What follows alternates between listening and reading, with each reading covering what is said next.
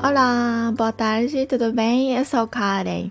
A partir deste mês, como uma nova tentativa, farei mais alguns áudios. Sendo assim, falando em português, poderei estudar e aprender ainda mais a língua portuguesa e acho que poderei trazer no novidades e aprendizados para todos. Gostaria de apresentar algumas notícias mais recentes, não só do Japão, mas de outros países, bem como informações sobre vistos, naturalização e informações sobre empréstimos financeiros e sobre o meu trabalho aqui no escritório. Sinta-se à vontade para fazer seus comentários caso haja alguma dúvida. Então, vamos começar a partir de hoje. Notícias. Em primeiro lugar, uma notícia do Japão. O governo japonês anunciará contramedidas contra o declínio da taxa de natalidade em uma dimensão diferente. Considera-se como políticas de diferentes dimensões. Primeiro, reformas estruturais para aumentar a renda da geração mais jovem. Segundo, eliminar restrições de renda aos abonos de família. Terceiro, considerar a introdução de cobertura de seguro para despesas de parto.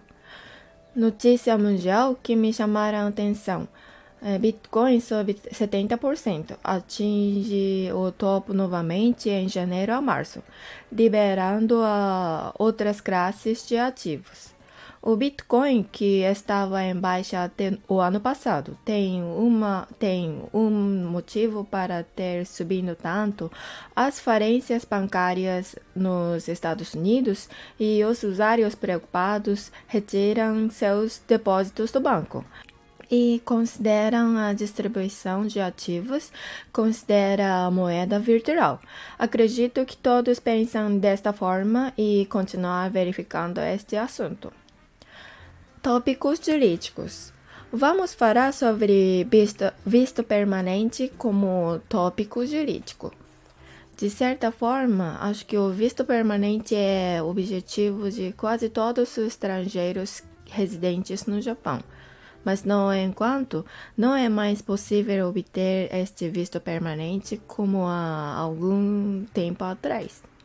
Agora, o mais importante ao solicitar o visto permanente é deixar em dia os pagamentos da aposentadoria e do seguro social, Shakai Hoken e Kokumin Hoken. O pagamento é obrigatório. Tem de estar em dia com os prazos de pagamento, que é muito importante. Outro dia comentarei sobre os prazos. O escritório AM, que eu dirijo, como escrivã administrativa, temos como lema ajudar os brasileiros com relação ao status de residência, trazer parentes, renovações e alterações de vistos. Desde a inauguração em maio do ano passado, o número de consultas já ultrapassou a mais de 100 consultas. Já temos históricos de visto permanentes também. Hoje em dia circulam muitas informações erradas.